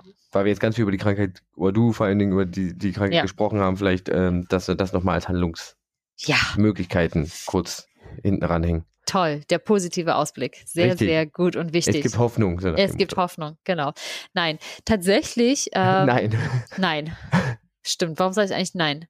Ja, das ist, das, ihr müsst euch das vorstellen wie Punkt. genau. Also es gibt Hoffnung. Man kann, man kann was tun. Es gibt Hoffnung. Punkt. Man kann was tun. Und zwar voll. Und äh, tatsächlich auch von, ähm, von psychischen Erkrankungen her ist die Depression eine mit den besten Behandlungschancen. Schon mal hier, good news, everybody. Yeah. Yay! Positive. Positive. Und äh, genau, wenn man das bei sich selbst merkt, wenn man das bei Freundinnen und bei anderen Menschen merkt, eine Sache, die immer, immer, immer erstmal hilft und ein guter, wichtiger Schritt ist, sprecht drüber. Mhm. Vertraut euch jemandem an. Ne? Und ganz genauso aber auch, wenn ihr das bei, bei Freundinnen merkt, bei Freunden, sprecht drüber. Sprecht die Leute an. Und ähm, das kann einfach sein, so ein Hey, irgendwie, ich merke, irgendwie bist du pff, vielleicht nicht so gut drauf. Ich merke, du ziehst dich irgendwie zurück, du wirkst irgendwie kraftlos, wirkst irgendwie schneller gestresst. Was ist denn bei dir los? Ne? Ja. So. Und das ist ja so eine Einladung überhaupt mal darüber zu sprechen und ich sag mal so diese Last vielleicht einfach auch zu teilen, ne? So. Ja. Und, und sich zu öffnen und zu sagen, so, hey, ja, ist irgendwie auch gerade alles nicht so geil und das und das und das. So. Genau. Der und dann am besten Schritt. aber auch nicht so ein geht's dir gut, so ein Ja-Nein-Ding, sondern erzähl doch mal, was ist denn bei dir Genau. gerade so los, was geht denn bei dir so Ja. ab und Was ihr Ja. zum Beispiel auch immer versuchen könnt, wenn ihr Leuten fragt, wenn ihr Leute fragt, hey, wie geht's dir? Und die sagen, gut. Du musst manchmal nur hinterher schieben und wirklich. Und du kommst sofort eine ganz andere Antwort. ja, stimmt. Nicht wahr? Also es ist ein ganz kleiner Trick, einfach nur, ah ja, oha, und wirklich? Und jetzt in Mhm. echt? Und jetzt so, wirklich, wirklich? Und Wirklich, wirklich, ich will's wissen, ne? Natürlich sollte okay. man das auch nur fragen, wenn man irgendwie die Zeit hat, sich das anzuhören und nicht zwischen Tür und Angel. Ähm, Ja. Genau, Genau, also Zeit, also Fragen, Zeit nehmen, Ja. zuhören zu hören. oder se Ja. se selbst sich Genau. jemanden suchen, dem man sich äh, anvertrauen kann.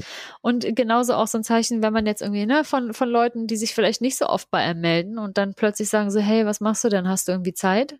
Das kann sein, dass sich die Person vielleicht gerade super einsam fühlt. Und es schon ein riesen, ähm, riesen schwierig war, überhaupt sich zusammenzuraffen, sich aufzuraffen und äh, quasi so Irgendjemanden anzuschreiben und wenn du das anzuschreiben. dann bist, und wenn du es dann bist, dann sag doch halt irgendwie, hey, ja, vielleicht heute gerade nicht, aber ähm, wie sieht's dann morgen bei dir aus? Ja. Oder zu überlegen, kann man die Person vielleicht mit einladen, ne? Oder zumindest auch mal sagen, so, hey, ich freue mich gerade voll, dass du schreibst. Total toll von dir zu hören. Ja, lass uns unbedingt was machen hm. und dann konkret was ausmachen. Ne? Zum und Beispiel so. geht zum Beispiel auch immer irgendwie. Also wenn es nur so genau. sprechen ist. Genau. Also jetzt vielleicht nicht darauf warten, dass die Person dann sagt, so, hey, mir geht's gerade total schlecht, ich ich bin irgendwie depressiv, ne, sondern einfach, wenn, manchmal hat man so Freunde, von denen man lange nichts gehört hat, wenn ihr jetzt wisst, es ist keine Person, die sich irgendwie euch was andrehen will oder so. Weil sie gerade irgendwie äh, das neue, auf das neue Pyramiden äh, Ich habe hier gerade ein neues Startup. Riesengut, riesengut. Genau, ne? Also dann wirklich da mal hinhören, weil ähm, oder auch gerade wenn ihr merkt, hey, ich habe irgendwie eine Freundin, einen Freund, von denen habe ich lange nichts gehört, statt irgendwie rumzukrummeln, boah, warum melden die sich denn nicht, können sich ja mal wieder melden. Hey, schluck das doch mal runter und schreib einfach mal an, so, hey, was machst du gerade? Wie geht's dir? Lange nichts gehört, wollen wir uns mal wieder sehen, ne? So. Ja. Das überhaupt erstmal auch wahrzunehmen, auch gerade, glaube ich, durch Corona ist das für uns äh, wahnsinnig normal geworden, dass vielleicht irgendwie Leute von der Bildfläche verschwunden sind, dass wir irgendwie so, die kommen ja gar nicht mehr mit, die sagt irgendwie alles ab, naja, vielleicht geht es der Person nicht so gut und hat einfach vielleicht gerade keinen Bock auf große Menschenmengen.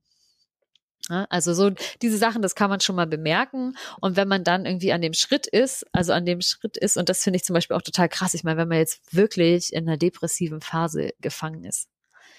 Es ist schlimm und ich muss sagen, es ist nicht geil, was man da in Deutschland irgendwie erledigen muss, um an den Therapieplatz zu kommen. Ne? Ja. Das, das ist, ähm.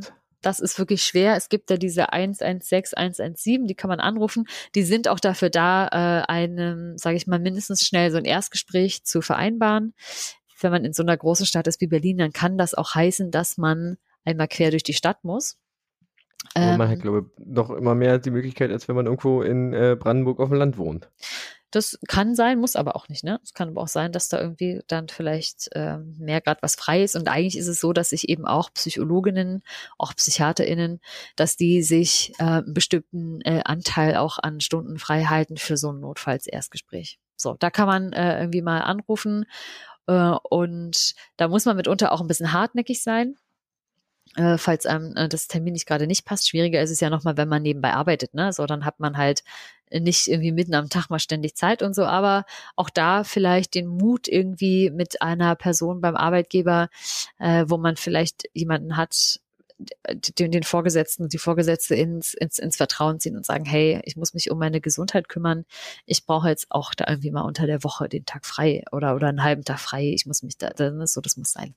Ich glaube, da sagt auch niemand was dagegen. Was, aber wenn das eben nicht hilft, wenn es lange dauert, und das ist, ähm, das ist jetzt die Empfehlung, die ganz, ganz viele Ratgeber nie aussprechen, weil warum auch immer die das super schlecht kommunizieren. Es gibt Kontakt- und Beratungsstellen. In jedem Bezirk oder auch irgendwie Unterbezirk mindestens eine. Okay. Da kann man anrufen, auch anonym und sich einen Termin machen und äh, hingehen und sagen, hey, mir geht's irgendwie nicht so gut. Da sind auch geschulte Leute, die können das mit einem äh, auseinandernehmen, SozialarbeiterInnen. Und auch wenn man das Gefühl hat oder nicht die Kraft hat, sich alleine um einen Therapieplatz gerade zu kümmern, kann man das mit den Leuten zusammen machen. Dafür sind Ach, die cool. da. Dafür werden Ja, die geil. bezahlt. Ja? Man kann denen auch alle Fragen stellen, wie läuft es mit dem Therapieplatz? Wie funktioniert es eigentlich? Alles dafür sind die da, die freuen sich, wenn ihr kommt, ist mega. Ähm, einfach mal Kontakt- und Beratungsstelle plus euren Bezirk eingeben und dann findet ihr da was. Genau. Wir Was können man- ja da auch nochmal was in die Folgenbeschreibung irgendwie hauen. So. Das Google, können wir das noch. for you. Das genau, das können wir euch alles da reinhauen. Das ist äh, ein zweiter Weg. Ein dritter Weg kennen auch super wenig Leute. Ist leider immer ein bisschen abhängig vom Hausarzt. Da kann man beim eigenen Hausarzt zum Beispiel mal anfragen, ob es das gibt. Also überhaupt Arzt zum Hausarzt gehen ist auch immer gut. Auch die können einen dabei begleiten, ähm, einen Therapieplatz zu finden. Ähm, ja, seid vorsichtig, euch, das sag ich immer so, aber seid vorsichtig, euch irgendwelche Medikamente beim Hausarzt verschreiben zu lassen Zu holen. Hm. immer, immer zum Facharzt, zur Psychiaterin gehen, die sind da viel, viel erfahrener, können euch da viel, viel besser begleiten. Aber was ein Hausarzt zum Beispiel machen kann, auch bei anderen psychischen Erkrankungen, wenn die diese Zulassung haben, es gibt Soziotherapie. Richtig geiles Konzept, kennt leider auch kaum eine Sau. Ne? Du runzelst auch, nie gehört. Ja, ich kenn das Genau. Es gibt Soziotherapeutinnen, ähm, die kommen aus unterschiedlichen auch Gesundheitsberufen und äh, hatten zum Beispiel haben als Voraussetzung, dass sie sich eben mit psychischen Erkrankungen auskennen und dass sie auch ähm, mindestens vielleicht in der Psychiatrie so ein klinisches Jahr gemacht haben oder länger eben mit Menschen mit psychischen Erkrankungen gearbeitet haben. Und die sind tatsächlich dazu da, um zu einem nach Hause zu kommen, mit einem zu evaluieren auch, ähm, wo geht's eigentlich hin, was soll man machen. Die sind auch vielleicht geschult, so kleine Interventionen irgendwie selbst zu machen um irgendwie einen zu motivieren, vielleicht irgendwo hinzugehen und das gemeinsam zu machen. Und die sind eben genau auch dafür da, diese Zeit zwischen äh, ich fange an, mir was zu suchen und meine Therapie geht los zu überbrücken. Ja, cool. Na, das geht äh, auch immer. Und natürlich, Leute, wenn es gar nicht mehr geht, ab in die nächste Klinik. Ja. So. Notaufnahme. Not, äh, genau, aber dann wirklich nicht, also die normale Notaufnahme, sondern Nee, äh. wirklich in der psychiatrische Klinik, die haben Ja. auch eine Notaufnahme. Genau. Und ähm, da kann ich auch nur empfehlen, nehmt euch jemanden mit. Ja. So. Generell bei, ein, also bei einem Termin, denke ich, oder? Es ist immer cool, jemanden dabei zu haben. Also wenigstens damit hingehen irgendwie und dann Ja, wissen, genau. da wartet Ne? jemand, wenn man da rauskommt. jemand, der einen abholt und so, aber auf jeden Fall ganz klar auch in, in der Klinik. Ich habe das so oft äh, erlebt, auch dass sie sagen, oh nee, wir haben jetzt kein Bett frei und d -d -d -d jemanden mit hinnehmen, der zur Not da für euch, wenn ihr die Kraft nicht habt, kamikaze-mäßig sagt, nein, diese Person muss hier sein. Wir wären nicht hier, wenn es nicht dringend und nicht Mhm. wichtig wäre. Wir, also ne, so. Genau, Der, das ist, Der, der dich unterstützt und der. Ja, hm. das Oder ist selber ganz, die ganz Person wichtig. sein, Genau. die unterstützt. Das ist ganz, ganz, ganz wichtig. Und ähm, eine Angst, in, das ist vielleicht nochmal wichtig zu erwähnen, auch gerade für Leute, die sagen so, hm, ist da eine Person vielleicht depressiv, der geht's nicht gut. Ganz oft, und das war zum Beispiel auch in meiner Forschungsarbeit für die Bachelorarbeit, ähm, eine Sache, wo Menschen oft vor Angst haben oder warum sie Angst haben, das anzusprechen, ist, dass sie denken, wenn ich das jetzt anspreche, dann mache ich es noch schlimmer. Ah, Ne? Was ist, wenn ich die Person jetzt darauf stoße und hat die dann eventuell auch ähm, bin ich der Auslöser dann? bin ich bin nicht der Auslöser, dass es schlimmer wird. Hat die Person dann eventuell suizidale Gedanken? Hm. Nein. Menschen, die keine suizidalen Gedanken haben, werden niemals welche haben, nur weil ihr sie danach fragt. Okay. Ist einfach so. Und wenn ihr eine Person fragt und die kann das nicht klar verneinen, reden und immer ermutigen, hey, wenn du dir nicht sicher bist, wenn du dich nicht sicher fühlst, lass uns in die Klinik gehen. Lass uns da mit Fachpersonal reden. Na, Sehr cool. ganz klar. Vielen Dank Ja. für diese. Äh, Eine, eine Sache gibt's noch. ah, los. Entschuldigung, man kann sich natürlich auch noch wenden an das Sorgentelefon, die Telefonseelsorge. Day and Das machen wir auch Night. nochmal in die Folgenbeschreibung. Ja, Day and Night, die sind für euch da. Und eine zweite geile Sache, ich glaube, die gibt's, das gibt's auch in anderen Städten, aber das gibt es auch in Berlin, auch in jedem Bezirk. Es gibt den Krisendienst. Ja. Und das Ding heißt Krisendienst. Das heißt aber nicht, dass ihr da nur hingehen könnt, wenn ihr jetzt die Oberkrise habt, sondern auch, wenn ihr einfach jemanden zum Reden braucht. Man kann dort anrufen, man kann dorthin gehen. Die machen 16 Uhr bis irgendwie 8 Uhr morgens auf. Das heißt auch mitten in der Nacht. Man kann dorthin gehen. Das ist auch nochmal ganz, ganz wichtig. Das gibt es alles. Okay, die Nummer hauen wir dann auch Ja, noch mit rein. rein. Krisendienst. Ja. Und generell zählen wir das nochmal mit auf. Franzi, vielen, vielen Dank, dass du das so jetzt, äh, ist es wahrscheinlich wieder eine, wird's wieder eine längere Folge. Ja, klar. Aber ich glaube, das war wichtig, dass wir das einmal aufschlüsseln und äh, Ja. vor allem auch mit den Handlungsanweisungen oder den Möglichkeiten. Ja. Und die am Ende nochmal aufzeigen. Vielen Dank, dass du da dich so äh, reingefuchst hast. Du Ja, das, ich habe mich da zehn Jahre lang reingefuchst. Ja, jetzt auf diesen Moment hingearbeitet. Wir könnten, ich könnte noch tausend Sachen dazu erzählen. Oh mein Gott. Genau, wenn ihr äh, noch mehr davon erfahren wollt, äh, schreibt Franzi doch einfach mal äh, irgendwie an bei, bei Insta oder eine Mail, dann äh, antwortet sie bestimmt auch. Aber das ist jetzt kein Therapiegespräch. Genau. Dann schreibt ihr einfach Zugabe. Genau. Zugabe. Wenn ihr eine Zugabe haben wollt, dann machen wir hier auch gerne nochmal einen Follow-up. Aber an dieser Stelle herzlichen Dank. ja, Sehr schön. ja, Gut, sorry. dann kannst, kannst du jetzt ähm, Schluck aus meiner erstmal, ich Wasserflasche wollte nehmen. gerade sagen, einen Schluck Wasser trinken, dann hast du jetzt ganz viel geredet. Danke, ja. Und äh, ich würde jetzt den Funfact hinterher schieben, der mit dem aktuellen Thema wirklich gar nichts zu tun hat. Mm, Aber ist vielleicht auch ganz gut, jetzt So ein brauchen Projekt zu machen. Ja. vielleicht brauchen wir das. okay. Und zwar ist wieder mein, äh, stelle ich das wieder äh, als Frage an dich. Du überlegst kurz, äh, die Hörenden draußen können das auch kurz überlegen. Und zwar ähm, wollte ich dich fragen, was versteht man denn unter einem sogenannten Cargo-Kult? Cargo-Kult. Ja. Oh. Nee, doch nicht. Warte. Ein Cargo-Kult. Boah, Cargo, ich meine, es gibt ja diese Cargo-Hallen, Cargo-Lifter, Ja. Stimmt. Für alle Cargo-Transport. Leute, die das nicht wissen, das ist, war, sollte mal hier so eine große Luftschiffhalle äh, in, in Brandenburg, äh, ne, südlich von Berlin sein, ist jetzt Tropical Island, das kennt man vielleicht eher. Ja, Hat sie nie durchgesetzt. Luftschiffe sollten äh, Container hin und her schieben, haben eine Riesenhalle gebaut, ist pleite gegangen, jetzt ist da ein Tropical Island, ein Schwimmbad drin. Quasi. das ist, Genau, aber nein, hat, äh, das ist es nicht. genau, Aber Cargo-Kult. Cargo. Jetzt die Frage ist jetzt, was ist halt Cargo? Was heißt das eigentlich? Hat es Mhm. mit diesem Cargo was zu tun? Es hat, stellen, ja, es hat was mit diesem Cargo zu tun. Oh, Cargo. Also ich verbinde das ja immer mit mit irgendwie so so Frachtern, so mit so so Dingen Mhm. halt, so Riesenteilen durch die Ja. Gegend. Ja. Durch die auch, Gegend schieben. Durchaus. Ja. Oh. Cargo-Kult. Ich habe nämlich erst an Kakis gedacht und dachte, boah, sind das diese komischen Kakis, diese Hose? Ist das ein Kult? Cargo-Kult. Boah, puh, keine Ahnung. Sind das vielleicht Leute, die in so so, so Cargo-Schiffscontainern leben, da so ihren, ihr Tiny House drauf bauen und sich dann damit quasi auf Containerschiffen durch die Welt ja. verschiffen lassen. Fast, aber nein. Okay. Nein, auch nicht fast. ganz weit also, daneben ist auch ganz doll vorbei. genau. Es, es, ist so weit daneben, dass es fast schon wieder nah ist. Nein, nein, es hat, es hat was mit, mit Cargo, also Cargo ist das englische Wort für Fracht zu tun. Mhm. Ah, okay. Und ähm, der äh, Cargo-Kult, ich lese jetzt mal kurz die äh, Definition vor, ist äh, ein Glaubenssystem, oh. Äh, in dem Anhänger Rituale durchführen, von denen sie glauben, dass sie eine technologisch fortschrittlichere Gesellschaft dazu bringen würden, Waren, also Cargo, zu liefern. so. Äh, äh, also Leute glauben, oh. dass man quasi durch Rituale, spirituelle, ja. religiöse Rituale äh, eine höher entwickelte äh, Spezies oder nein, äh, Gesellschaft dazu bringen kann, quasi fortschrittliche Technologie vorbeizubringen. So, wie entsteht das? Oh. Ja, wenn es, also es ist äh, auf der Welt so, dass es ja durchaus eine Zeit lang auch noch äh, Bereiche gab, die nicht so, äh, ja, die noch isoliert waren von, von der zivilisierten Gesellschaft. Ja. ja? Und ähm, es ging hier vor allem um so Inselkulturen im Pazifik. Aha.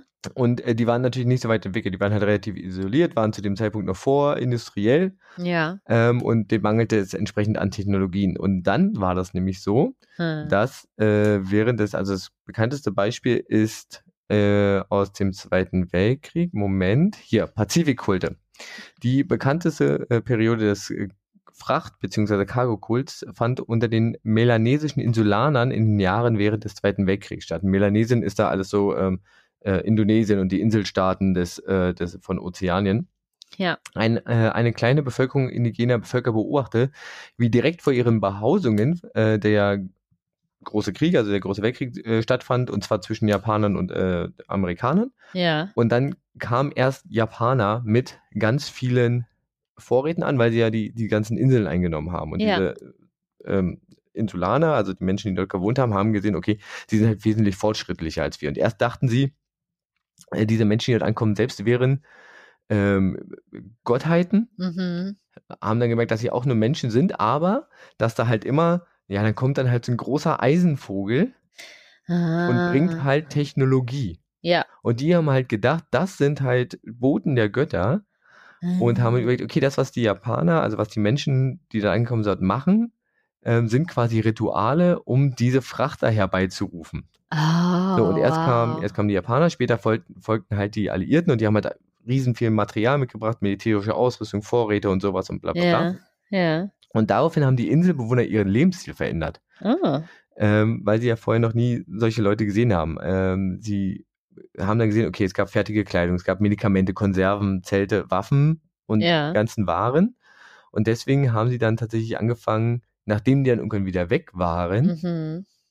ähm, selbstständig diese, diese Rituale, also die, was heißt, diese Verhaltensweisen nachzumachen. Also sie haben angefangen zu exerzieren zu salutieren. Wir haben selbst diese, weil sie halt dachten, das sind irgendwelche heiligen Gebäude, haben sie probiert, also so, solche Hallen zu bauen, Flughäfen zu bauen, weil sie halt alles dachten, das gehört alles zu dieser Kultur, zu dieser ah, Religion, was den großen ja. Eisenvogel dann dazu bringt, die, oh. die Technologie abzuwerfen. Okay. Ähm, genau. Und das ist Verrückt. dann halt, das ist, sind diese Cargo-Kulte. Mhm. Weil sie es halt sich nicht anders erklären konnten. Ja. Ja. Also sprich Inselvölker, die daran glauben, dass ähm, ja durch vermeintliche Rituale ähm, ja. ja. Gaben von Gottheiten hm. äh, erlangt werden können. Das ist der Cargo-Kult. Sehr cool.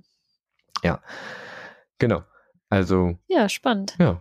Total spannend. Ja, also es gab es dann auch noch wo, woanders. Also äh, schon vorher in den, äh, in den äh, Anfang des 19., 20. Jahrhunderts, 1800 irgendwas, ähm, gab es auf den Fidschi-Inseln auch. Ähm, also immer da, wenn halt irgendwie ja. eine sehr hochentwickelte Kultur auf eine eher wen also weniger entwickelte Kultur traf. Ja. Genau. Es ergibt auch voll Sinn, das so zu machen, finde ich. Das erklärt sich ja. mir total, ja. Ja, oder? Ja, mega. dann äh, fangen die halt an zu, zu Mhm. exerzieren und da irgendwie in äh, Formation zu laufen, weil sie ja denken, das ist, das machen die auch und die haben halt, wurden halt dafür belohnt und das war's. Hm. Ja, das war der Cargo-Kult. Hey, nicht schlecht. Cool, ja, vielen lieben Dank. Ja, gerne. Geil. So, dann sind wir fast am Ende Ja. der Folge, die heute wieder ein bisschen länger war, äh, Ja. angekommen. Du hast Ja. noch eine Frage für mich. Ich habe eine Frage für dich. Bedenke, dass ich gnädig zu dir war mit der letzten Frage. ja, ich glaube, das andere, das interessiert dich. Da schüttelst du doch aus dem Ärmel. Du, ihr habt dir so viele liebe Fragen im Leben schon gestellt. Ähm, aber Ja, das ist stimmt. jetzt nur wirklich nie, nur eine. nie hier im Podcast. Sieh, so ist das. Dafür ist er ja auch nicht da. So. Das stimmt. Ähm, genau, ich wollte noch mal sagen, ne, auch so zum Thema Depression, das ist alles überhaupt nicht abschließend. Ne? Also ich hoffe, das ist allen irgendwie Nee. klar, dass das jetzt nur Nee. so ein kleiner Schwank aus. Wollte gerade sagen, ich glaube nicht, dass wir, also wir haben nicht den Anspruch hier, also Ja. gerade nicht mit unserem äh, engagierten Dilettantismus hier in einer äh, Stunde irgendwie das ganze Ding aufzurollen und abschließend äh, Genau, zu erklären. ja. Und das gibt, dass es da noch tausend andere Ansätze und Ideen gibt und Ja. dass wir mehr nicht gesagt haben, als wir gesagt haben. Ich hoffe, das wissen alle. Aber zu meiner nächsten Frage und ähm, wie komme ich auf diese Frage? Sehr spannend. Ich war, stimmt, habe ich jetzt noch gar nicht erzählt, gestern auf dem äh, OMR Festival in Hamburg. Irgendwie so ein riesen Marketing-Irgendwas-Festival. Viel zu viele Leute, also Corona war da auf jeden Fall sowas von vorbei. Ich stand da so mit meiner Maske, einsam Ja. und allein.